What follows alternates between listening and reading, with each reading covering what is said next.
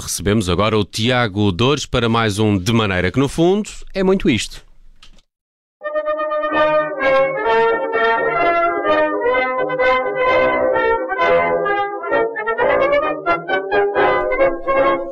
Ora, cá está ele, o Tiago Dores. Ora, Boa tarde, Tiago. Boa tarde, Nelson. Isto hoje é assim, a traição, meio É à assim. traição, é? Tumba, sim. eh, Vem direto do Parlamento aqui para, para É verdade. para os Eh, campeões. Assuntos que interessam, no fundo, ao Sim, auditório hoje da Rádio estamos- Observador. sim, As é inquietações só de assim- Tiago Dores e os É debates parlamentares. Só um suminho, só com as coisas que importam Mas mesmo, de que é que nos falas hoje, afinal? Ora então, Nelson, Judite. A Judite está por aí. Está lá, Judite. estou Ah, aqui. bom. Claro. Ah, bom. Judite e Nelson. Judite e Nelson. Não sei se já repararam, mas por estes dias há uma praga de formigas de asa no nosso país. Epá, Já tinham- reparamos, reparamos. Pois. Aliás, esta época de chuvas é a altura do ano em que as formigas de asa costumam aparecer, não é? Pois é, pois é. As formigas de asa aparecem nesta altura. São as formigas de asa e o Ferrer Rocher. Ambos aparecem nesta altura do ano. É. Coincidência? Hum, com esta nova moda da comida à base de insetos, não me admirava nada que qualquer dia, além da versão clássica do Ferrer Rocher, que satisfaz o desejo de requinte, Uhum. houvesse também a versão do Ferrer Rocher à base de formigas de asa, que satisfaz o desejo de nojentice. Yeah. É pá, que desagradável. Há clientes, Tiago. para tu- há clientes para tudo. É um bocado, por acaso, é um bocado, é um bocado, é. Peço desculpa. Mas não se preocupem, que eu já dei um contributo que reputo de decisivo no combate a esta praga das formigas de asa. Muito bem, o contributo foi esse. Olha, foi, foi no, no fim de semana passado, Judite. Estávamos eu e a minha esposa no carro eh, a preparar-nos para sair de casa quando constatamos que havia duas formigas de asa no para-brisas. A minha mulher vê as formigas e adivinhem o que ela diz é pá, de imediato. Mata, mata, Tiago. Certo, certo. Foi isso que disse minha esposa, mesmo como as senhoras costumam fazer.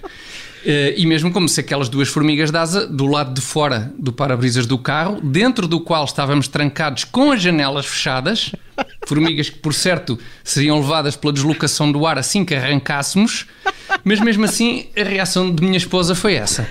Creio que foi uma reação muito semelhante à que qualquer pessoa teria.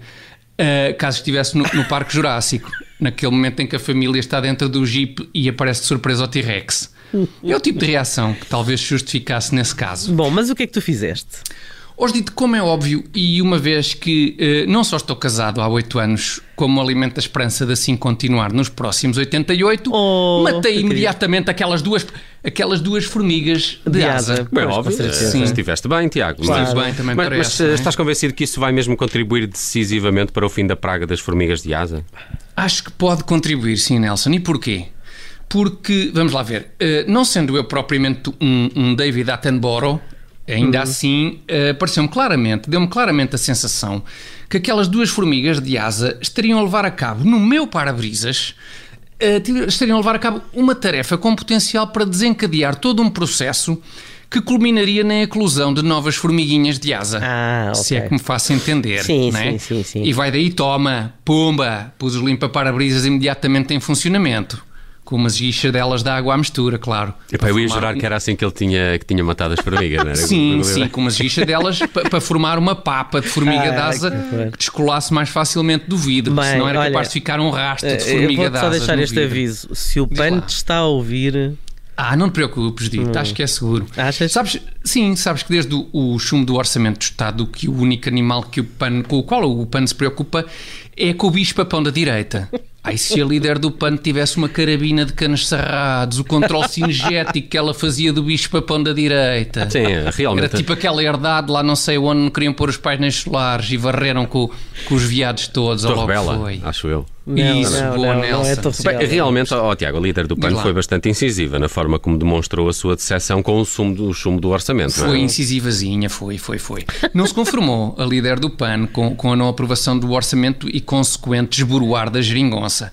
E realmente, depois de tanto esforço por banda de António Costa para derrubar o muro que separava o PS dos partidos comunistas e fazem-lhe uma coisa É, destas, é, pá, é verdade. É desagradável. E a julgar pelo Conselho de Estado de ontem, nem o Presidente da República fez a vontade à líder do PAN ao não demonstrar qualquer interesse na apresentação de um segundo orçamento. Nenhum, pois não. Marcelo Rebelo Sousa também não fez a vontade à líder do PAN, se bem que, apesar de tudo, há que assinalar que, seis anos após António Costa ter derrubado o muro à, à saída do Conselho de Estado, ontem, e julgo que tenham visto isto, à saída do Conselho de Estado, Marcelo Rebelo Sousa tentou derrubar um pilar.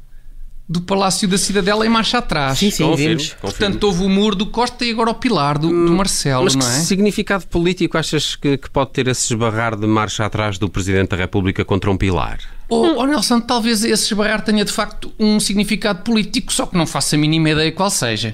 Ainda assim, o mais provável é que o professor Marcelo tenha topado duas formigas de asa a copularem no para-choques traseiro da sua viatura e toca de desmigalhar contra a parede. E bem, era o que eu faria também. Ai, de maneira que no fundo é muito isto.